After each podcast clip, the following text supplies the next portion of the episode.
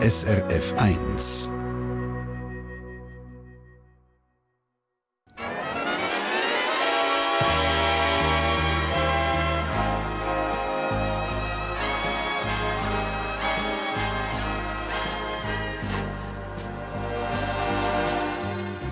Persönlich.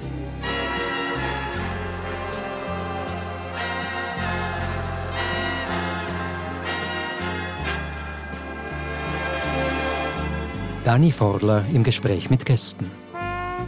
Äh, schönen guten Morgen, live aus dem Kulturzentrum Kammgarn in Schaffhausen. Das gibt eine persönliche Stunde mit Einblick in die Biografie von zwei Menschen, die mit überdurchschnittlich viel Erfolg durch ihr Berufsleben sind. Das ist äh, die Flamenco-Tänzerin Nina Corti, ist auf den berühmtesten Bühnen dieser Welt auftreten. Ihre experimentierfreudige Art hat sie zu einer Top-Flamenco-Tänzerin gemacht. Schon ein halbes Jahrhundert lebt sie ihre Leidenschaft. Heute mit 69 führt sie dort Schaffhausen ein eigenes Tanzstudio. Guten Morgen, herzlich willkommen, Nina Gordi. Guten Morgen. Der Spitzenkoch André Jäger schaut auf eine beispielhafte Karriere zurück. Besonders prägt er ihn die Jahre als Gastronomieleiter im Peninsula Hotel Hongkong. Dort Schaffhausen hat er dann später über vier Jahrzehnte die Fischerzunft im Kreis der allerbesten Restaurants gehalten. Letzten Sonntag ist er gerade 76 geworden. Auch hier. Guten Morgen und herzlich willkommen, André Jäger. Darf ich gerade bei dir anfangen, André? Was hast du für eine Beziehung zum Tanzen? Es juckt mich schon ab, ab und zu, wenn ich, besonders wenn ich schöne Musik höre, aber ich kann eindeutig besser kochen. Mhm. Sehr diplomatische Antwort. Also du kannst nicht tanzen. Nicht wirklich. nicht wirklich. Wäre denn jetzt Nina Corti Flamenco etwas für einen André Jäger? Bitte? Wäre das etwas Flamenco für André Jäger? Kann man das so lernen, auch wenn er jetzt von sich sagt, ja. er könne nicht tanzen? Also ich könnte dir sicher etwas zeigen und ich glaube, da hättest du auch den Applaus. Was also, muss man hier mitbringen? Ähm, ich glaube, man muss nur offen sein, man muss sich einladen auf etwas, wo, wo man noch nicht kennt respektive es sind Sachen, wo, wo, wo eigentlich natürlich sind. Es sind Rhythmen, es ist Musik, es sind schöne Melodien, man lernt sich ein bisschen besser kennen, man wird kräftiger vom, vom Körper doch her. gut, André. Das wäre doch jetzt etwas. Äh, pensioniert bist du ja jetzt. Ich müsste wahrscheinlich immer zuerst einen Schluck von meinem selber gemachten Gin probieren. ja. Und dann halt müssen wir es mal ausprobieren. Aber ich weiß nicht, ob du das willst, Nina. Aber hast du gar nicht tanzen gelernt? Doch, doch. Aha. Wir haben, wir, unsere Mama hat uns in einen Tanzkurs geschickt, meine ältere Schwester und mich. Und äh, bei dem ist es dann auch geblieben. Und wir haben ich habe immer wieder mal ein Tänzchen gemacht, aber nie wirklich erfolgreich. Und äh, nachher das, die Umhopserei mit der modernen Musik ist sowieso nicht mehr wirklich das, was Tanzen mal war. Das wäre es jetzt ja. beim Flamenco ja nicht, ja. oder? Also, ja. Nein, aber wir sind zum Beispiel auch in Wien eingeladen gewesen, an, eine, an einen Relais Chateau Kongress und Diana ist am Nachmittag, während wir Sitzung hatten, extra Tanzunterricht nehmen und dann am Abend hätte ich mit ihr so einen Walzer tanzen. Mhm. Und das ist ganz und gar nicht gegangen. Und seither haben wir es aufgehört miteinander. Ja, das, das also das Tanzen. Das Tanzen, ja. Okay, gut. Einfach nur, dass das ja, ja, ja. Aber eben, Nina Cordi, du bist ein Top Flamenco-Star oder? Also über so viele Jahre auf diesen Bühnen der Welt auftreten. Jetzt, äh, ich habe es eingangs gesagt, führst du hier ein Tanzstudio zu Schaffhausen, schaffst mit Laien. Ah, ja, ja. Wie ist denn das jetzt für dich, ja. mit Laien zu arbeiten? Also für mich ist eine große Welt aufgegangen, vor allem auch mit älteren Leuten. Also ich habe eigentlich junge von, von 15 bis 80-jährige Leute. Und ich hätte nie gedacht, wie viel ich kann geben und wie viel ich auch bekomme. Mhm. Also ich lasse mich komplett ein auf, auf das, was sie können, was sie mir bringen und ich versuche einfach dort äh, einzuhaken und, und für sie etwas so zu machen, dass sie sich wohlfühlen und nicht in Stress kommen oder so. Weil also das du kannst das machen, was ja eben toll ist, aber man bestimmt dann auch, du kannst deine Erfahrung, dein Wissen weitergeben. Es ist, glaube ich, auch ein Gehen, ob man überhaupt äh, gut ist in einem Studio. Also das sind wirklich zwei Paar Schuhe auf, einer, auf einer Bühne ja. oder in einer, vor einer Klasse ich habe einfach Freude, wenn ich den Leuten etwas geben kann, wenn, wenn ich merke, sie fangen an lächeln an innerlich, oder? sie freuen sich und sie können sich entspannen. Sie sind natürlich konzentriert, aber immer wieder kommt dann die Freude, dass sie etwas verstanden haben, weil das ist ja, man muss ja auch den Kopf einschalten. Es ist ja nicht einfach nur sich bewegen. Aber das, das Herz auch. Und Herz und Emotionen. Und, das ist etwas Intimes. Genau. Und es ist halt auch ein Solotanz. Also es ist nicht etwas, wo du musst dich anpassen auf eine Art, also jetzt gerade von der Emotion her, sondern du kannst eigentlich dich selber sein und tanzen. Und um das geht es eigentlich, dass man sich selber fängt an entdecken. Stichwort Solotanz. André Jäger, vor acht, vor acht Jahren hast du aufgehört mit der Fischerzunft, die du über so viele Jahre hier geführt hast. Heute bist du ab und zu noch als Privatkoch unterwegs, äh, auf, mal auf einer Metzger oder so. Was ist denn da jetzt anders in dem Leben jetzt, wo du als Privatkoch mal unterwegs bist, verglichen mit dieser Restaurantzeit? Also was natürlich total anders ist, ist, wenn ich am Morgen aufstande und Befehlsausgabe mache, wie ich das früher gemacht habe mit einem Team von 30 äh, und mehr Mitarbeitern, ist die Befehls Befehlsausgabe vor dem Spiegel. Dann geht's los. Ja. Und jetzt ist es ja aber so, dass du äh, eben Metzgeten oder so solche das ist für irgendwie für einen Geburtstag oder so etwas, oder wie? Also man, muss, man darf mich natürlich nicht auf einen Metzger reduzieren. Nein, also nein, ich bin nein. auf einem Bauernhof aufgewachsen ja. und im Frühling ist äh, der Säulehändler gekommen, hat die Säule gebracht und im Herbst ist halt leider äh, der Metzger gekommen und dann hat es Metzger gegeben und ich bin mit dem aufgewachsen und ich habe so gerade mal in der Fischerzunft Metzger gemacht und so wie ich es gelernt habe als Bub. Aber meine Stärke ist natürlich schon äh, etwas anderes und äh, das ist meine Küche, so wie ich sie... Und das machst du nach wie vor als Privatkocher so, oder? Ich passe mich den, äh, den Gästen an, die mich buchen, aber die Art von Kocherei, das ist ja auch eine Passion. Und man hat persönliche Ansprüche. Und den Ansprüchen muss ich gerecht werden, weil sonst würde ich es gescheiter sein lassen. Aber es gibt ja auch noch neue Sachen, die aufgegangen sind, seit du äh, im sogenannten Ruhestand bist. Du hast zum Beispiel angefangen Gärtnern. Ja, wenn man einen Garten hat wie ich mit äh, Rosen und Buchs und weiß der Gucker was alles, dann äh, und wenn man sieht, was, was der Gärtner heute kostet, dann äh, macht man es gescheiter ein bisschen selber und das tut einem auch gut, weil es gibt einem, es gibt einem, man ist draussen an der frischen Luft, äh, man hat einen Bezug zu der Natur. Nina Gordi nickt, tut auch Gärtnerin ja, in diesem Fall. Vor allem Bewegung. Also für, für viele ist Tanzen ein Hobby, ja. mir ist das Garten das Hobby. Ah, das ist ein Hobby von dir? Also, Garten ist, ja. hat mir oft einfach das Leben gerettet irgendwie. Also das Leben gerettet? Ja, ich bin nach der Tournee heimgekommen, völlig erschöpft und müde und bin einfach in den Garten und habe einfach nur etwas gemacht, ob es jetzt Unkraut ausreißen war oder irgendetwas, war völlig egal. Also Stichwort Psychohygiene. Ja, ja. Und dafür, man kann die Hände in, in, in die Erde vergraben und man fühlt sich wieder so wirklich mit der, mit der Erde verbunden. Und das hat mir wahnsinnig viel gegeben. Also Gartenarbeit für auch Glücksgefühl ja, zu haben. Ja, und eben auch Rosen und Gemüse und Tomaten und alles Mögliche habe ich abgepflanzt. Hast du das auch, André? Gemüsegarten, ne? Gemüse nicht. Ich habe ein wunderbares Hochbeet mit Kräutern, mit Zitronenverben, mit Rosmarin. Also was, was mhm. das Herz begehrt. Und das ist wunder, wunderschön, mhm. wenn man zum Beispiel schnell kann gehen und ein bisschen frisches Schnittlauch ja, genau. nehmen oder ja. nachher der Basilikum. Äh, ich habe Tomaten probiert, aber das ist zu heikel wegen, wegen, wegen dem äh, Standort vom, vom Hochbeet. Mhm. Da habe ich wieder aufgehört, die kaufe ich lieber aber äh, so, so einen feinen Salat mit San Marzano-Tomaten und, und Basilikum aus dem Garten ist schon schön. Aber was du gesagt hast, zum Beispiel die Rose, ist natürlich eine Passion. Mhm. Und wenn man im Garten schafft und etwas, etwas hegt und pflegt und man sieht nachher, wie es ja, genau. ja. dann macht das richtig, richtig mhm. Freude. Und was es so im Leben zum Teil äh, wichtig ist, wenn sie wunder wunderschön ist, hat man immer die Tendenz, das als selbstverständlich mhm. anzuschauen.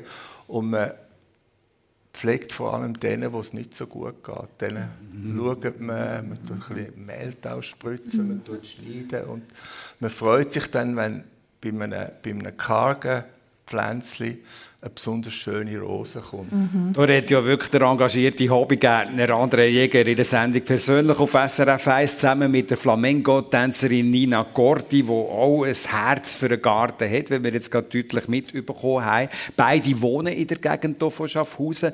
Äh, Nina Gordi in Sieblingen, Schaffhausen, äh, hat auch noch eine Bleibe in Madrid, ist etwa mal noch dort. Aber die Bedeutung vom Daheim ist für jemanden, der so gereist ist um die Welt, schon äh, sehr grosse, gell? Hast du Ganz eine grosse, ja. ja. Ich muss mich einfach wirklich wohlfühlen bei mir daheim und dann kann ich auch wie abstellen, abschalten. Du lebst mit deinem Partner Stefan seit zwei Jahren in einem alten Haus aus dem Jahr 1880. Das ist äh, etwas, was dir sehr wichtig ist, das Wohnen, das Verspültsein und so. Wie wohnt ihr denn? Es ist ein, es ist ein altes Haus, hat ganz dicke Mauern und äh, hohe Zimmer, hohe Decken. Und es ist eben nicht modern, es ist eben von früher und es ist schon so beladen worden. Also es hat Patina. Man hat, ja, man hat nicht viel daran gemacht und äh, also wo wir reingekommen sind, also mir ist es gerade so gegangen, dass ich gewusst habe, da fühle ich mich gerade wohl. Mutter von zwei Söhnen, mit rund 50 ist es dann zur Trennung vom ersten Ehemann und vor vier Jahren ist ein, ein neues Kapitel aufgegangen, eine neue Liebesgeschichte entstanden. Wie ist die entstanden? Ja, der Stefan und ich haben uns über eine Plattform kennengelernt. Also eine Online-Plattform. Online-Plattform. ja. ja. Und äh, ja, wir beide sagen immer, ja, da haben die Engel ihre Hände mit im Spiel gehabt. Also da hat er dann irgendwann mal getroffen, zuerst mal irgendwie gechattet und dann getroffen? Ja, ziemlich schnell getroffen, mhm. ja, nach ein paar schriftlichen Verkehren und so weiter, wo wir ja. einfach gewusst haben, doch, mich interessiert das Innenleben von dem, von dem Mann. Wie war der, als du das erste Mal gesehen hast? Ähm, ja, dann sind wir noch ein bisschen, natürlich noch ein bisschen schüch gewesen. Wir haben aber viel erzählt voneinander, wir haben viele Fragen gestellt vor allem. Wir wollten wissen, wie, wie, wie ist die Kindheit verlaufen, wie ist das Leben verlaufen. Also der hat so ein bisschen persönlich gemacht? Ja, ja. sehr, natürlich, sehr. Und der hat es gefunkt? sehr schnell nachher, oder? Ja. Der ja. hat auch schnell geheiratet. Ja, nach einem Jahr geheiratet. Ja. Und beide haben auch Kinder schon gehabt, aus einer früheren Beziehung. Wie haben die reagiert? Ähm, da müssen wir jetzt gerade Stefan fragen, aber ich glaube, sie sind, äh, sie sind sehr froh, dass wir uns gefunden haben. Wir haben ja auch äh, äh, am Oktober so ein Jubiläum gefeiert von mir. Da sind sie auch anwesend und haben geholfen und so und haben sich richtig irgendwie wohlgefühlt in dem Ambiente. Das ist doch auch toll, über 60 nochmal heiraten, oder? Also das ist so ein bisschen wie ein Reset, nochmal ein Neustart. Ja, ja das, war wunderschön für mich, ja gehen wir gerade ins Privatleben äh, vom André Jäger. Diana ist schon angesprochen worden, seine Partnerin. Also du bist auch Vater von einem Sohn aus erster Ehe und seit dem 1.1.01 mit der Jana zusammen, einer ehemaligen Mitarbeiterin von der Fischerzunft. Ich äh, erlaube mir zu fragen, wie seid ihr näher gekommen? Also es ist Feuer und, Feuer und Flamme natürlich, zwei Feuerzeichen. Äh, wir haben uns im Geschäft sehr gut kennengelernt und haben uns zum Teil auch aneinander äh, gerieben, obwohl ich der Chef war und versucht habe, nicht zu patriarchalisch zu sein. Und dann 01, 01 ist unser magisches Datum. Da hat es plötzlich wirklich gefunkt. Und dann ist es auch sehr schnell gegangen, dass wir zusammengezogen sind, dass wir unser Leben gemeinsam weitergelebt haben. Und das ist etwas Wunderbares und ich bin sehr, sehr dankbar, ähm, so eine jüngere, ein jüngerer Mensch an meiner Seite fordert natürlich und haltet einem auf Trab. Ja, du sprichst es an, also deine äh, Partnerin ist äh, sehr viel jünger als du, rund 20 Jahre, glaube ich, jünger. Ja. Steht also auch noch mit im Berufsleben. Ich weiß nicht, was ist das für eine Herausforderung jetzt für dich, als jemand, der jetzt äh, im Ruhestand ist, daheim zu sein, sie ist am Arbeiten? Also, Hausmann bin ich schon immer gewesen. und äh, hat, das auch gern. Wir wohnen im Jugendstilhaus äh, auf drei Etagen, also Stegeli auf, Stegeli ab. Die, die unterste Etage ist der Keller. Ja. Und dann kommt das Parterre und dann der erste Stock, wo wir, wo wir schlafen. Und, und, und äh, man muss sich vorstellen, dass wenn es vom Staubsauger über äh, Betten machen und und und gehört einfach alles dazu. Und aber du bist allein, weißt? Das habe ich gemeint, oder? Du bist plötzlich, du bist so lange Zeit, bist du der, der, Chef von einem Betrieb, du bist ständig mit Leuten zusammen gewesen. Äh, jetzt geht deine Frau am Morgen ja. arbeiten, kommt zu oben wieder heim und du bist durch den Tag allein. Und das, denke ich, ist doch eine neue Dimension, oder? Das ist absolut eine Herausforderung und ich, ich kann allen nur anraten, sich mit dem früh auseinanderzusetzen. Weil nämlich Leute gesagt haben, ah, älter werden ist schwierig, habe ich gedacht, Habakuk, was erzählen dir? Ich habe ich habe so ein ausgefülltes Leben gehabt und dann plötzlich äh, darf man ganzen Haufen und muss nicht mehr. Und das ist ein riesen Unterschied. Mhm. Und man muss, also man muss, ich versuche auf jeden Fall in mein Leben Struktur zu bringen.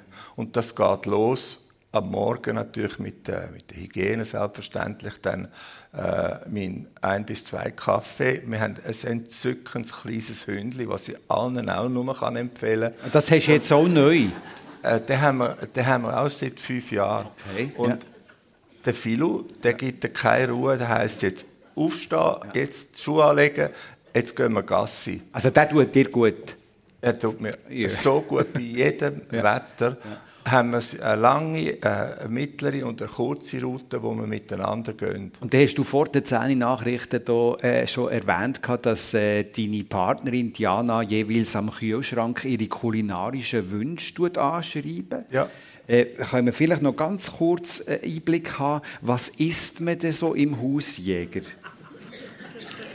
Also es hat, äh, es hat auf dieser Liste äh, Bündner Gerstensuppe, es hat Lasagne, es hat ähm, ein Pape Vaudois mit Saucisson, es hat ähm, Spaghetti Bolognese, ja. es hat ganz, ganz einfache Sachen, aber wehe, wenn die nicht der Anspruch von Madame entsprechen. Dann habe ich ein das Problem. jetzt auch so, oder? Also. Dann tut sie es rot anstreichen. Retour auf Null, nochmal neu anfangen. Nächste Woche nochmal eine Chance. Am Freitag, wenn es Fisch gibt. Oder so. Wie essen ihr daheim? Nina Corti. Also, ähm, eben, ich habe es vorher schon... Du hast vor der Zähne schon ja, vor der, ja, vor der Sendung, ja, genau. Ja. Also eben, ich gesagt, ich habe nicht so viel Zeit, mich dem anzugeben. Ich würde eigentlich am liebsten gerne jeden Tag etwas posten ja. oder mir eine Vorstellung zu machen oder zu schauen, was kochen wir heute und dann auch einkaufen danach. Aber es gibt halt dann die grossen Einkäufe und ich kaufe einfach alles, wo, wo ich gerade das Gefühl habe, das muss ich im Kühlschrank haben, sonst kann ich nicht recht kochen. Und dann am Tag schaue ich in den Kühlschrank und schaue, was ich Lust habe zu machen, was man vielleicht, dass man sich nicht immer wiederholt, dass es ein eine Abwechslung gibt und viel Gemüse und, und Salat und ja. ja. Aber eben auch ausprobieren oder mal nach Rezept etwas oder mal in ein äh, Buch, ein Kochbuch hineinschauen. Also gut, das Essen können wir abhökeln, die zwei sind versorgt. wir gehen mal zurück in die Zeit, dort wo man prägt wird mit dem Essen, behaupte ich jetzt mal.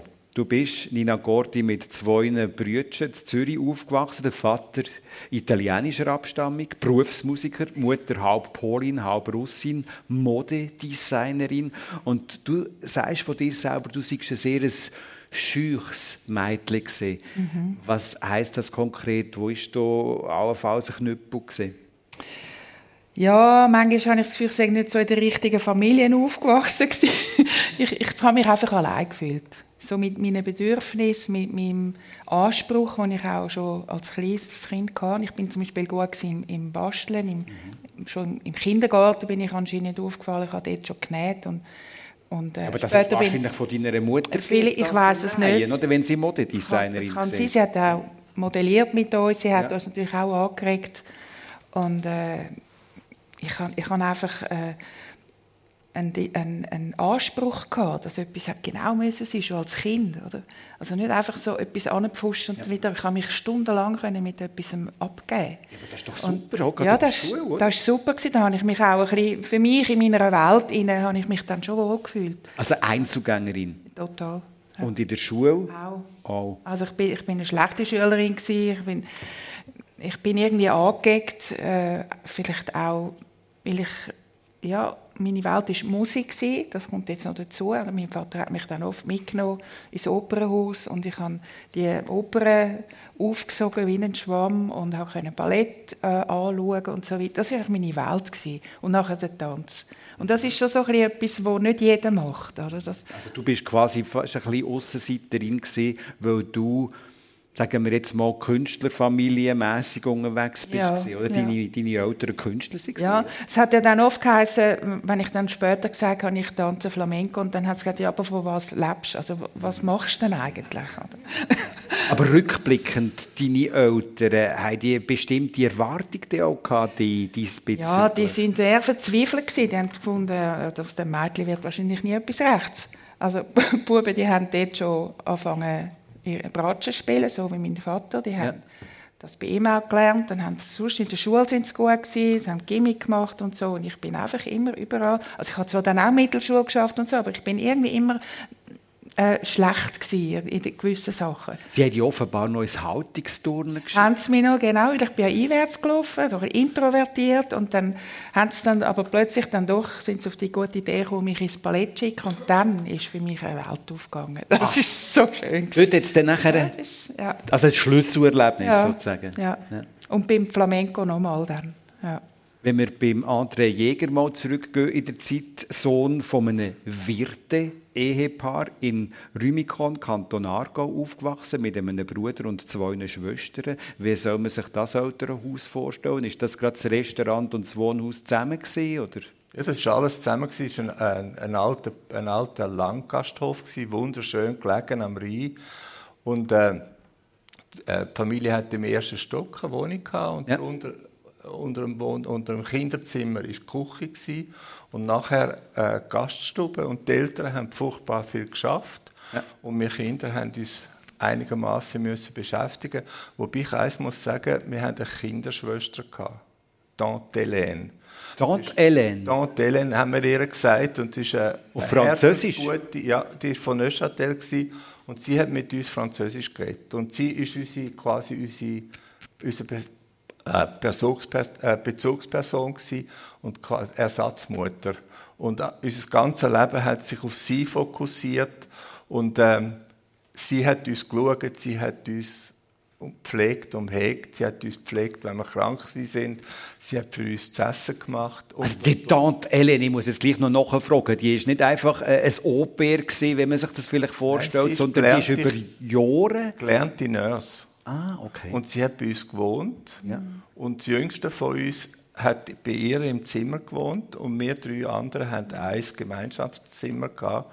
Und die ältere Schwester hatte, als sie ein bisschen äh, grösser war, im Estrich oben, ein äh, eigenes Zimmer bekommen. Und mein Bruder und ich sind zusammen im Bubenzimmer. Gewesen. Aber verstehe ich das richtig, dass äh, die Beziehung zu der Tante Hélène eigentlich fast eine Mutterbeziehung war? Kann man schon sagen, ja. Und wenn wir irgendwelche Sorgen, Bobos oder was auch, auch Freude hatten, sind wir meistens zuerst zu der Tante Hélène. Mhm. Aber du hast mir gesagt, du hast noch eine andere Frau gegeben, die dich sehr prägt hat in deinem Leben. Das ist das grosse Klischee, ja. Das ist leider ein Klischee, aber es ist ein Klischee, das absolut wahr war, weil ich hatte zwei Sachen. Gehabt. Ich habe fürs Leben gerne gegessen, kochen, hat mich sehr, sehr interessiert. Mhm. Und wir haben das Große gehabt, das hat etwa 100 Meter Luftlinie davon äh, mit dem Großvater gewohnt. Und sie hat wirklich das Mittag und die Nacht für sie, für den Großvater und für sich gekocht. Und für mich war es etwas vom Schönsten gewesen, wenn ich auch abhuschen und zum Grossi. Und da bin ich manchmal den ganzen Tag beim Grossi in der Küche und habe dort entweder geholfen oder zugeschaut oder aber dort ist es passiert, oder? Dort ist die Prägung dort, passiert. Dort ist es, dort mhm. ist es passiert. Mhm. Und die zweite Passion, die wo mich das ganze Leben lang verfolgt hat, sind Autos. Und das kommt auch nicht von ungefähr, weil der Landgasthof ist weit über Grenzen hinaus bekannt gewesen. Und das sind Leute von Baden, von Zurzach, von Basel, von Zürich, sind essen und die sind zum Teil mit den schönsten Autos dorthin Und als Buben, mein Bruder und ich, sind dann amigs während die, die Gäste im Restaurant waren, sind wir um, um die Autos herumgeschlichen und haben die angeschaut und bewundert. Damals hat es natürlich noch kein Handy gegeben, es hätte hunderte von Fotos zu zeigen. Ja, ja. Eine Passion, die auch aus der Kindheit entstanden ist, ja. bis heute auch noch. Unbe ja, unbedingt. Also kommst du immer noch Juck mehr Jucken über bei den Autos als zum Tanzen? Mit dem Auto tanzen? Ja. Da, juckt mein Herz. Wenn wir vielleicht noch schnell schauen, also wir sind bleiben stecken, Nina Gordi, jetzt in dieser, in dieser Kindheit, wo, wo das hat angefangen tanzen mit dir, wenn ich das mal so salopp darf sagen. Du hast aber eine Berufslehre gemacht und du ja. bist Goldschmiedin geworden. Also äh, wie hast du das in Erinnerung? Wie ist es dazu gekommen? Ganz eine tolle Lehre war das. Gewesen. Ich habe mich so gefreut, dort zu sein. Und auch, ich habe mich dann wie vergessen. Ich bin dort reingegangen, habe irgendetwas machen aber eben anspruchsvolle Schmuckstücke. Und äh, das hat mich auch erfüllt, die Zeit. Aber ich habe natürlich gleich tanzen nebendran.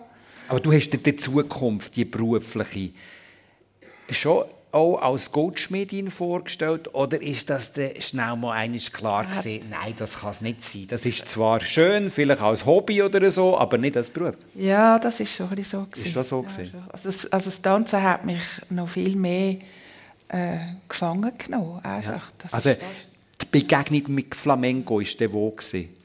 Eigentlich in der ersten, nein, ich muss, ich muss voranschicken, ich bin einmal im Opernhaus und habe die berühmte Susanna Ich José Abschlussvorstellung gesehen.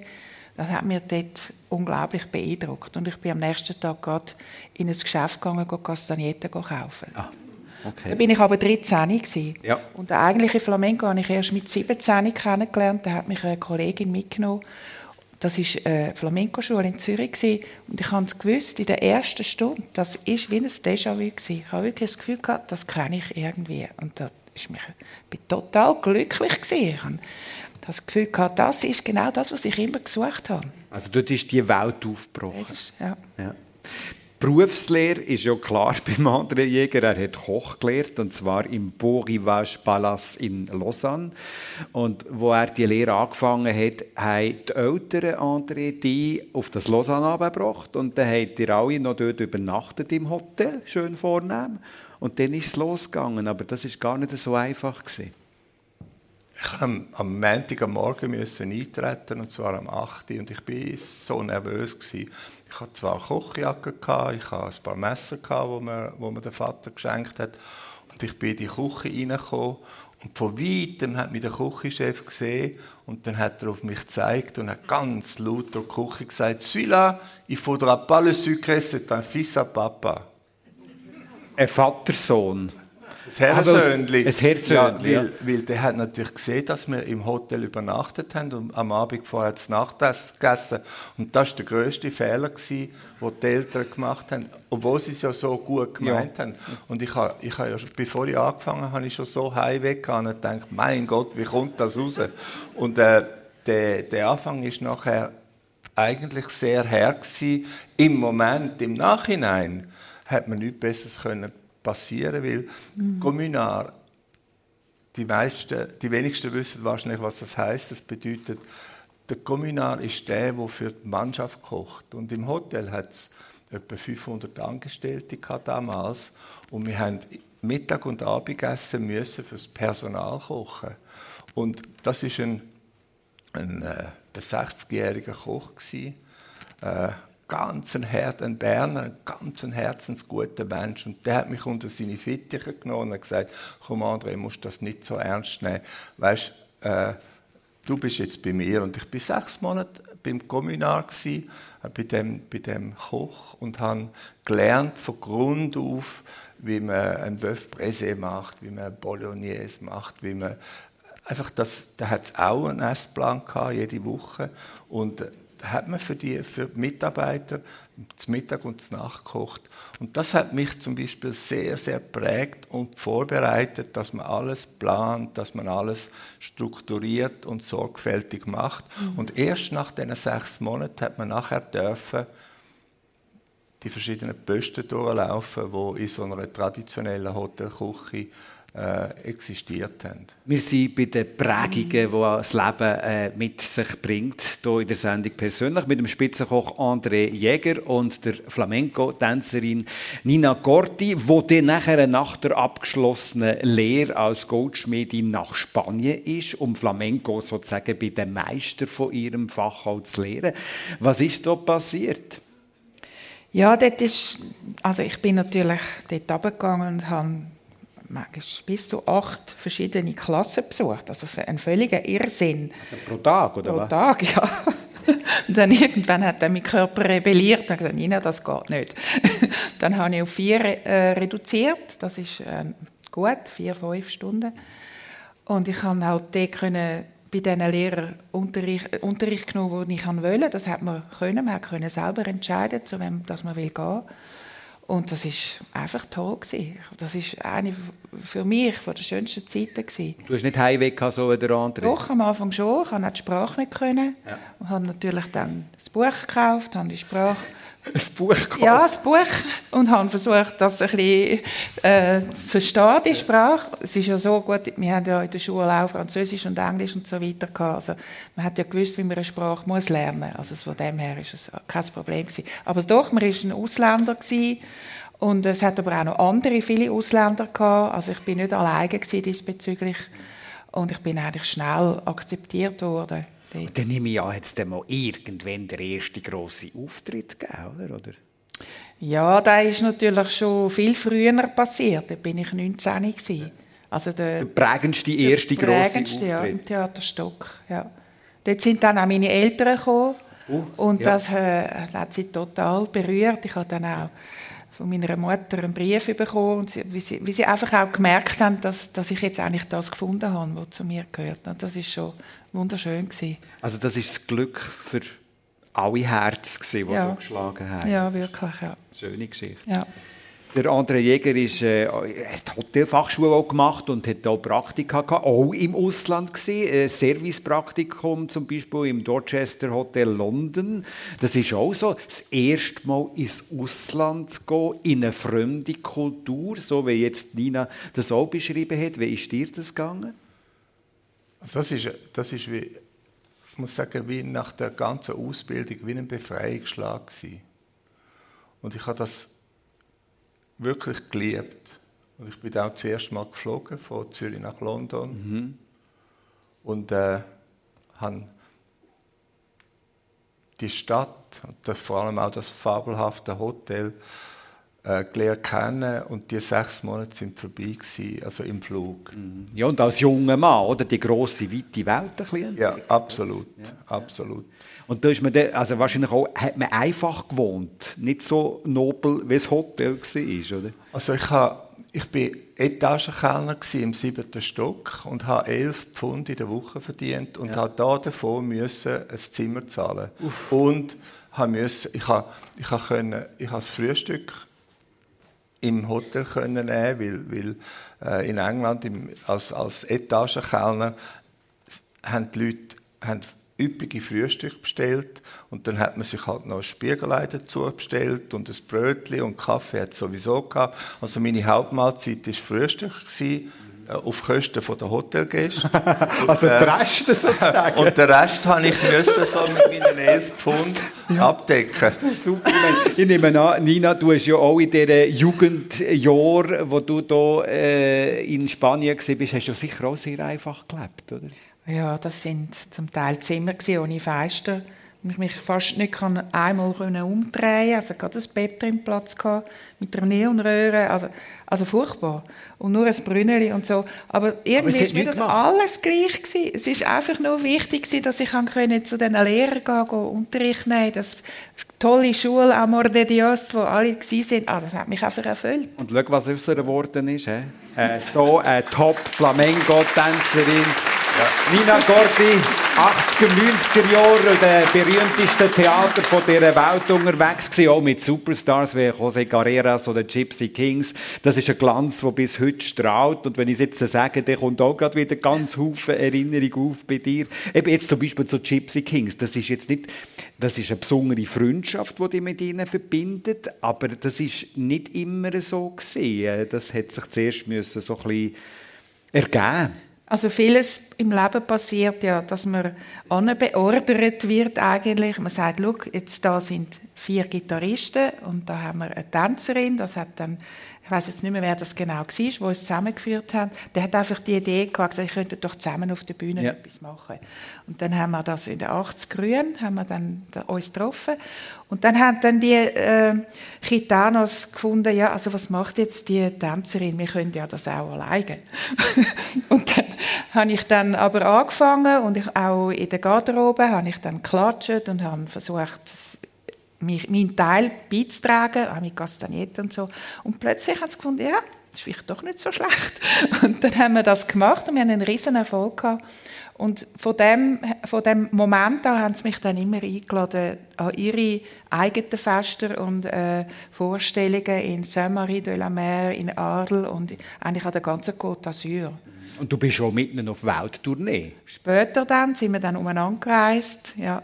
Und dann... Äh, ja, hat, sich, hat sich das wirklich äh, zu einer guten Geschichte entwickelt. Aus deiner Sicht, rückblickend auf deine Karriere, welches ist für dich persönlich, wenn man das kann sagen kann, ist vielleicht eine schwierige Frage, ich weiss, aber was ist für dich persönlich der Karrierehöhepunkt?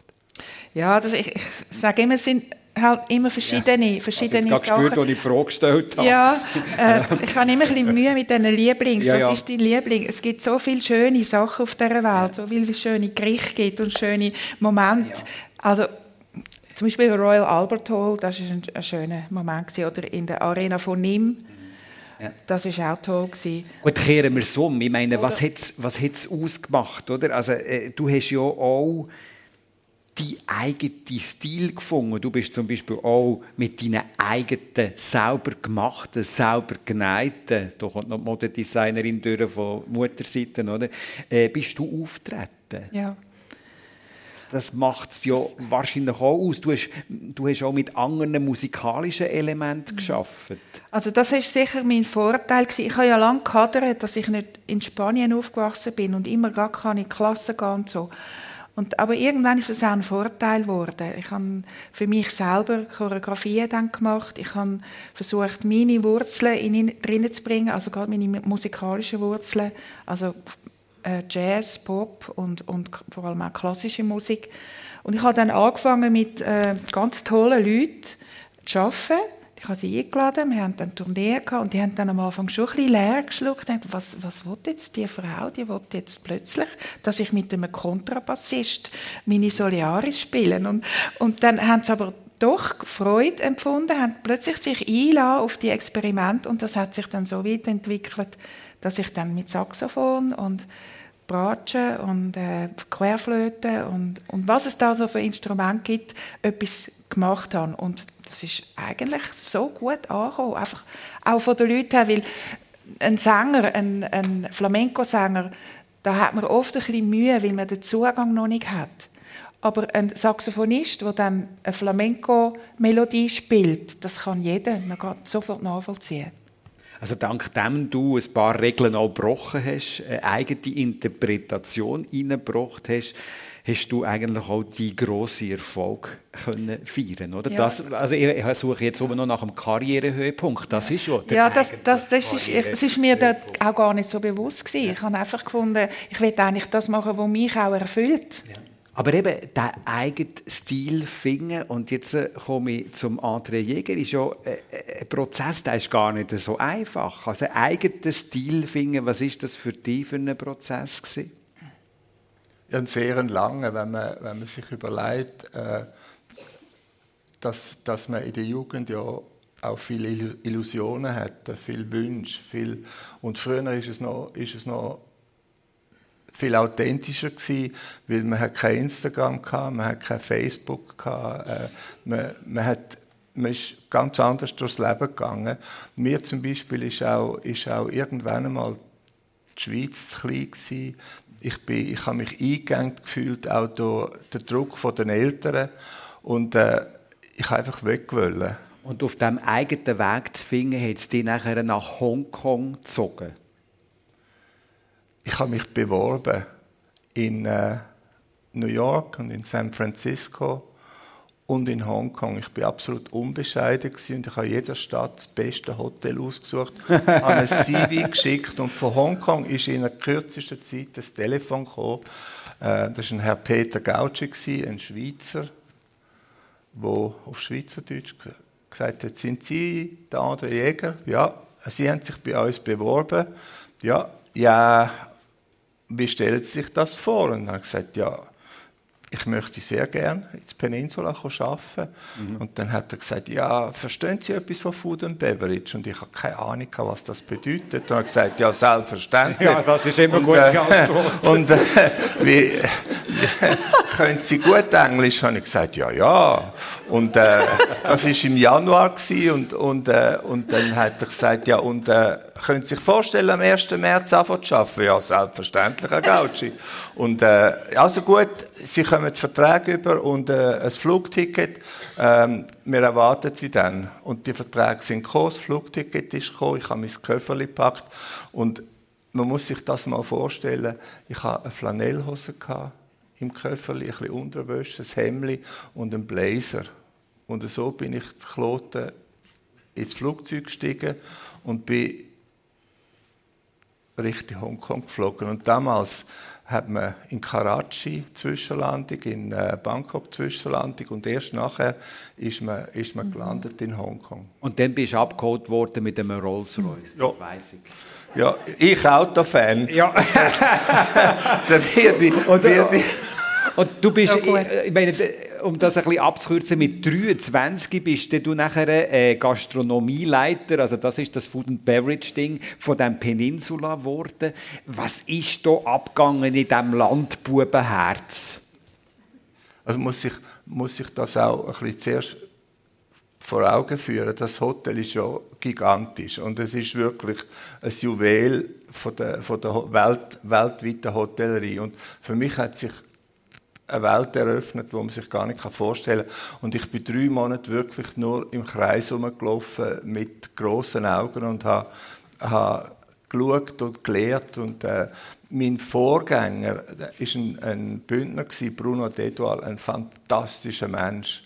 Und ich bin bei ihm im Büro hinter einem, in einem Stuhl hinter einer, hinter, einer, hinter einer Tür gesessen und habe nur gehört, was er am Telefon «Hi, Darling» und und so, bla bla bla. Und der ganze Tag ist es nur so gegangen.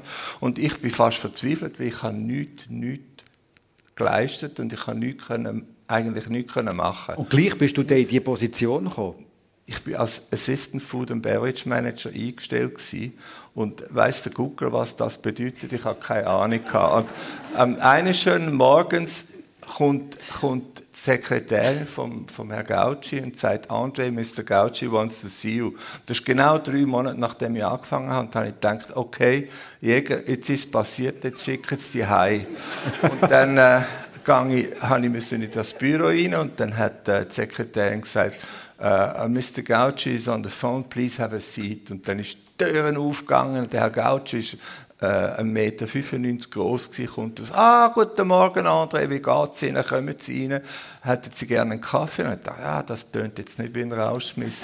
Und dann äh, bin ich abgesessen und dann hat er gesagt, ja, wissen Sie, wie geht's Ihnen? Haben Sie sich gut eingelebt? Und er hat gesagt, für mich ein Paradies. Und dann hat er gesagt, ja, wir haben das Problem. Der Herr Dedwal hat Hepatitis C, er ist bereits in Quarantäne. Wir müssen die Position neu besetzen, würden Sie sich das äh, zutrauen? Da habe ich dreimal leer geschluckt und gesagt, Herr Gauci, ich würde Tag und Nacht arbeiten, um dieser Verantwortung gerecht zu werden. Dann hat er gesagt, sehen Sie, das ist genau die Antwort, die ich von Ihnen erwartet habe. Äh, wir probieren es miteinander behalten Sie es noch für sich, wir machen das Memorandum. Und so bin ich über Nacht nach drei Monaten Food and Beverage Manager geworden. Und so weiß er jetzt, was das so ist. So einfach ist das. Aber... ja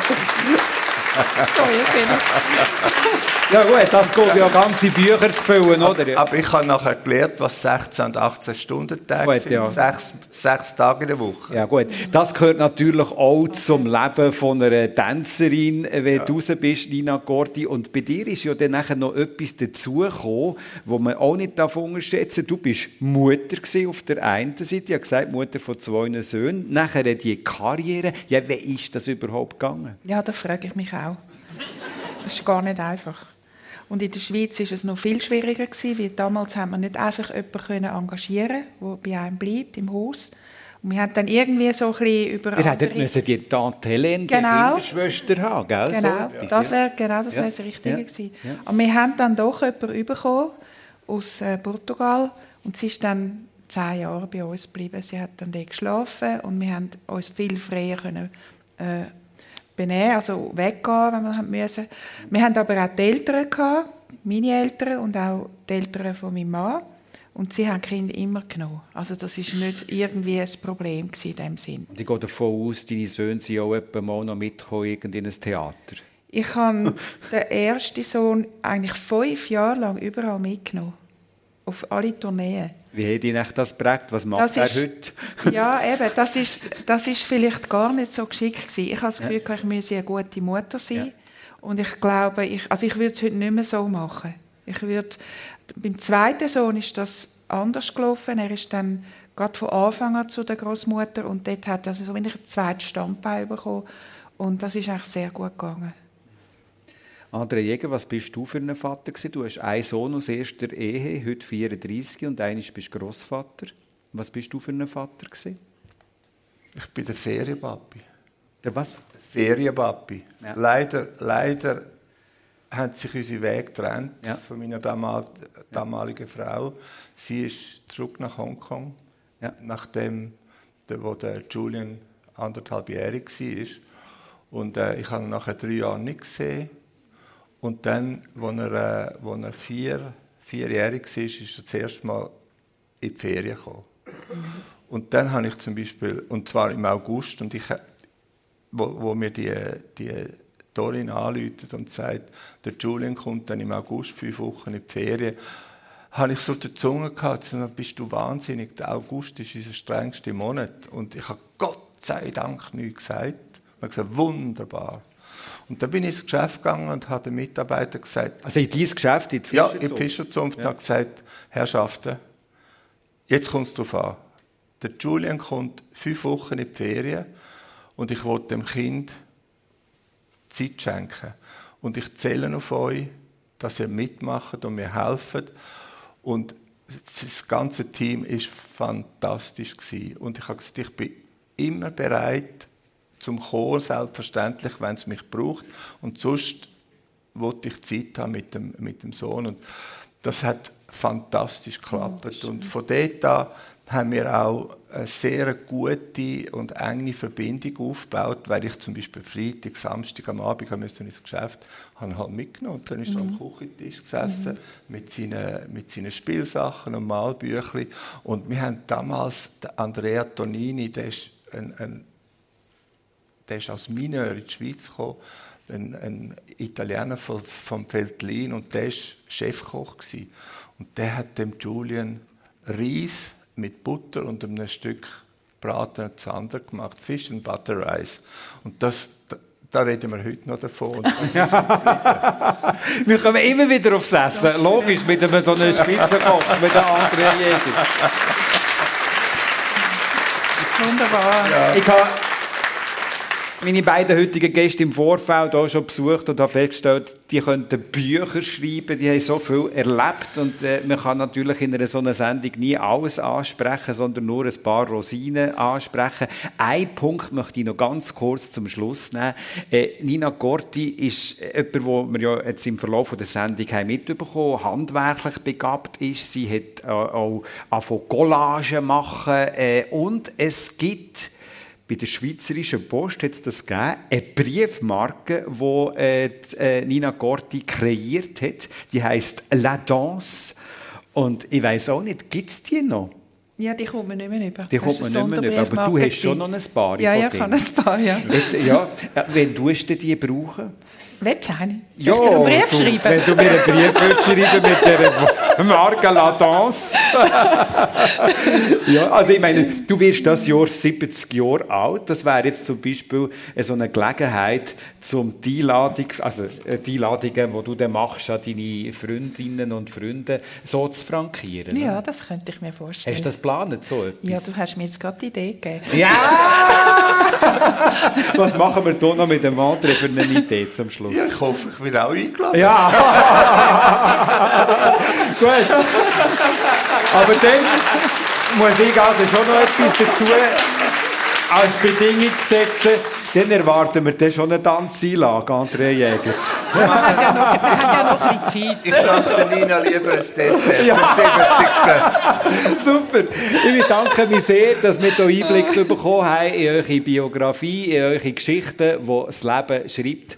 Nina Gordi und André Jäger, vielen Dank, seid ihr hier in der Sendung persönlich zu Gast gewesen. Danke euch vielmals fürs Dabeisein, fürs Zuhören an diesem Sonntag am Morgen. Ich wünsche euch einen schönen Sonntag und eine gute Woche. Tschüss.